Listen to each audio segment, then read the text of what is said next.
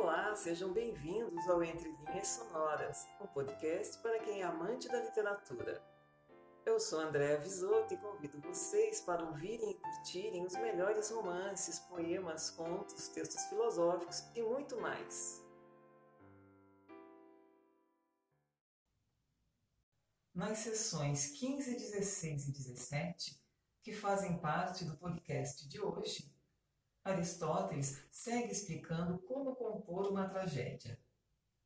O termo caráter, ou seu plural caracteres, refere-se à caracterização de uma personagem. Na seção 16, o autor discorre sobre as espécies de reconhecimento e como ele deve ser realizado para se ter um bom enredo e uma boa tragédia. Novamente, parece que estamos diante de um guia de construção de roteiros de filmes do século XX. Os artifícios descritos por Aristóteles parecem produzir o mesmo tipo de reflexão em relação ao enredo de cinema. Por fim, na seção 17, o autor fecha essa discussão sobre estruturação de enredos, apresentando brevemente a elocução que será desenvolvida em profundidade nas sessões seguintes da obra. Fique agora com as sessões 15, 16 e 17 de Poética, de Aristóteles. Seção 15 No que diz respeito aos caracteres, há quatro aspectos que se devem ter em vista e o primeiro e mais importante é que os caracteres sejam bons. Haverá caráter se, como se disse, as palavras ou as ações da personagem mostrarem que está animada de um certo propósito. E o caráter será bom se esse propósito for bom. Caráter bom pode existir em todos os tipos de personagem uma mulher pode ser boa e bem assim um escravo, embora aquela seja talvez um ser inferior e este inteiramente vil. O segundo aspecto a tomar em conta é que os caracteres sejam apropriados. Um caráter pode ter valentia, mas não é próprio de uma mulher ser valente e esperta. O terceiro aspecto é a semelhança dos caracteres conosco. Isto é diferente de fazer o caráter bom e apropriado, como foi definido. O quarto aspecto é a coerência do caráter. Se se imita alguém incoerente e se tradicionalmente lhe é atribuído esse tipo de caráter, também é necessário que seja coerentemente incoerente. Temos um exemplo de maldade de caráter não necessária em Menelau, no Orestes. De caráter inconveniente e desajustado são exemplos o lamento de Ulisses no Sila e o discurso de Melanipe. E de caráter incoerente, a Ifigênia em Áulide, pois a Ifigênia suplicante não tem qualquer semelhança com a Ifigênia do resto da peça. Tanto nos caracteres como na estrutura dos acontecimentos, deve-se procurar sempre ou o necessário ou o verossímil, de maneira que uma personagem diga ou faça o que é necessário ou verossímil, e que uma coisa aconteça depois de outra, de acordo com a necessidade ou a verossimilhança.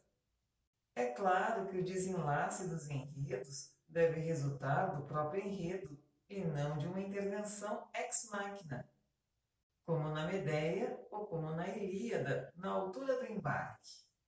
Mas deve usar-se esse artifício em coisas que se passam fora da ação da peça, ou coisas que aconteceram antes dela e que um mortal não conhece, ou coisas futuras que devem ser preditas e anunciadas. Com efeito, atribuímos aos deuses o dom de ver tudo. Não deve haver nas tragédias nada de irracional.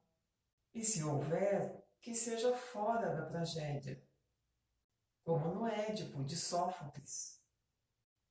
Uma vez que a tragédia é a imitação de homens melhores do que nós, deve seguir-se o exemplo dos bons pintores de retratos. Estes, fazendo os homens iguais a nós e respeitando a sua forma própria, pintam-nos mais belos. Assim, o poeta, quando imita homens irascíveis, negligentes ou com outros defeitos deste gênero no seu caráter, deve representá-los como são e, ao mesmo tempo, como homens admiráveis.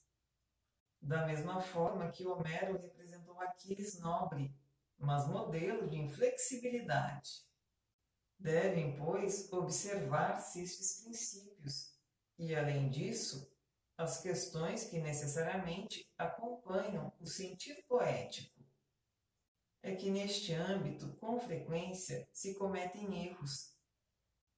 Sobre isto, disse o suficiente em outras obras publicadas. Seção 16 o reconhecimento foi já anteriormente definido. Entre as espécies de reconhecimento, a primeira, a que tem menos arte e a que os poetas mais usam por falta de engenho, é o reconhecimento através de sinais.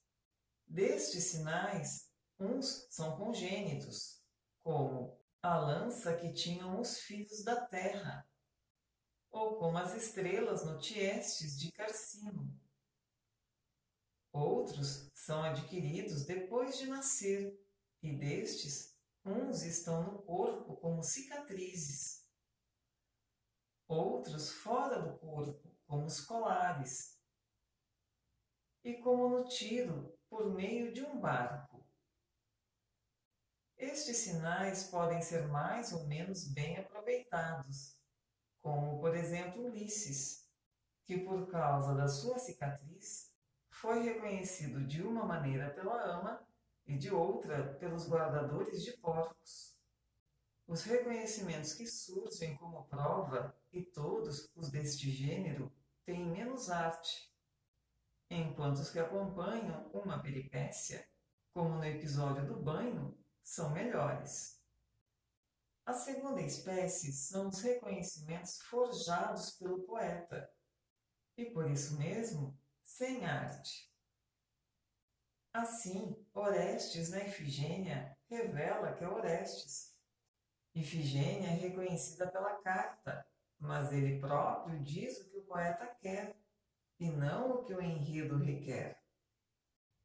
Isto aproxima-se muito do erro já mencionado, uma vez que ele poderia também trazer alguns sinais. Mais um exemplo desse tipo de reconhecimento é a voz da lançadeira no tereu de Sófocles. A terceira espécie é através da recordação, quando ao ver alguma coisa se dá o reconhecimento, como nos Cíprios de Diceógenes, em que a personagem, ao ver o quadro, chorou, e na narrativa Alcino, em que Ulisses, ao ouvir o citaredo, se recorda e chora, e por isso se opera o reconhecimento. A quarta espécie decorre de um raciocínio, como, por exemplo, nas coéforas. Alguém parecido com Electra chegou. Ninguém é parecido com ela, a não ser Orestes. Logo, foi Orestes que chegou. Outro exemplo é o do sofista Poliído sobre Efigênia. Diz ele que seria verossímil Orestes pensar que se a irmã fora sacrificada, também a ele aconteceria ser sacrificado. E no Tideu de Teodectes, o pai pensa que, tendo vindo para encontrar o filho, vai ele próprio morrer. Ou ainda nos Fineidas, quando viram o local, as mulheres compreenderam o seu destino, isto é, que lhes estava destinado morrer naquele lugar, pois que aí tinham sido expostas. Há ainda um reconhecimento baseado num falso raciocínio do público, como no Ulisses, o falso mensageiro, o de estender do arco, coisa que mais ninguém era capaz de fazer, é inventado pelo poeta e é uma suposição. E também seria se ele dissesse reconhecer o arco que nunca vira. É fazer um falso raciocínio pensar que por causa disso ele será reconhecido. O melhor de todos os reconhecimentos é o que decorre dos próprios acontecimentos. Quando o espantoso surge no meio de fatos verossímeis, como no Édipo de Sófocles e na Ifigênia, em que é verossímil que ela quisesse enviar uma carta. Realmente, só reconhecimentos deste gênero dispensam sinais e colares inventados. Em segundo lugar, os melhores são os que decorrem de um raciocínio. Seção 17 Devem estruturar-se os enredos e completá-los com a elocução, pondo-os o mais possível diante dos olhos. Assim, vendo-os com toda clareza, como se estivesse perante os próprios fatos, o poeta poderá descobrir o que é apropriado e não deixará escapar nenhuma contradição. É prova disto o que censuraram a Carcino.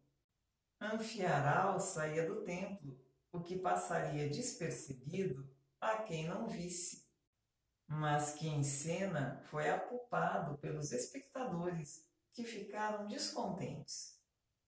Tanto quanto possível, o poeta deve também completar os enredos com gestos. Com efeito, dos poetas com o mesmo talento, os mais convincentes são os que sentem as emoções. Quem sente fúria transmite fúria, e quem está irritado mostra irritação de forma mais realista. Por isso, a arte da poesia é própria de gênios ou de loucos, já que os gênios são versáteis e os loucos deliram. O poeta deve esboçar em geral os enredos, quer os tradicionais, quer os que ele próprio inventa, e só depois então introduzir episódios e desenvolver. Entendo por esboçar em geral o exemplo de Figênia, uma jovem, tendo sido oferecida em sacrifício e tirada secretamente aos que iam sacrificá-la, é levada para outro país onde era lei imolar a deusa os estrangeiros e torna-se sacerdotisa desse culto. Tempos depois, aconteceu ao irmão da sacerdotisa chegar a esse país, pois um Deus lhe ordenara. A razão dessa ordem está fora do geral. Que viesse ali, mas o objetivo da sua vinda não pertence ao enredo. Uma vez chegado, é preso e, quando está para ser sacrificado, dá-se a conhecer, seja na versão de Eurípides, seja na de Poliído, dizendo o que é verossímil, que não só a irmã, mas também ele devia ser sacrificado. E daí a sua salvação. Depois disto, e dados os nomes às personagens, é preciso introduzir os episódios.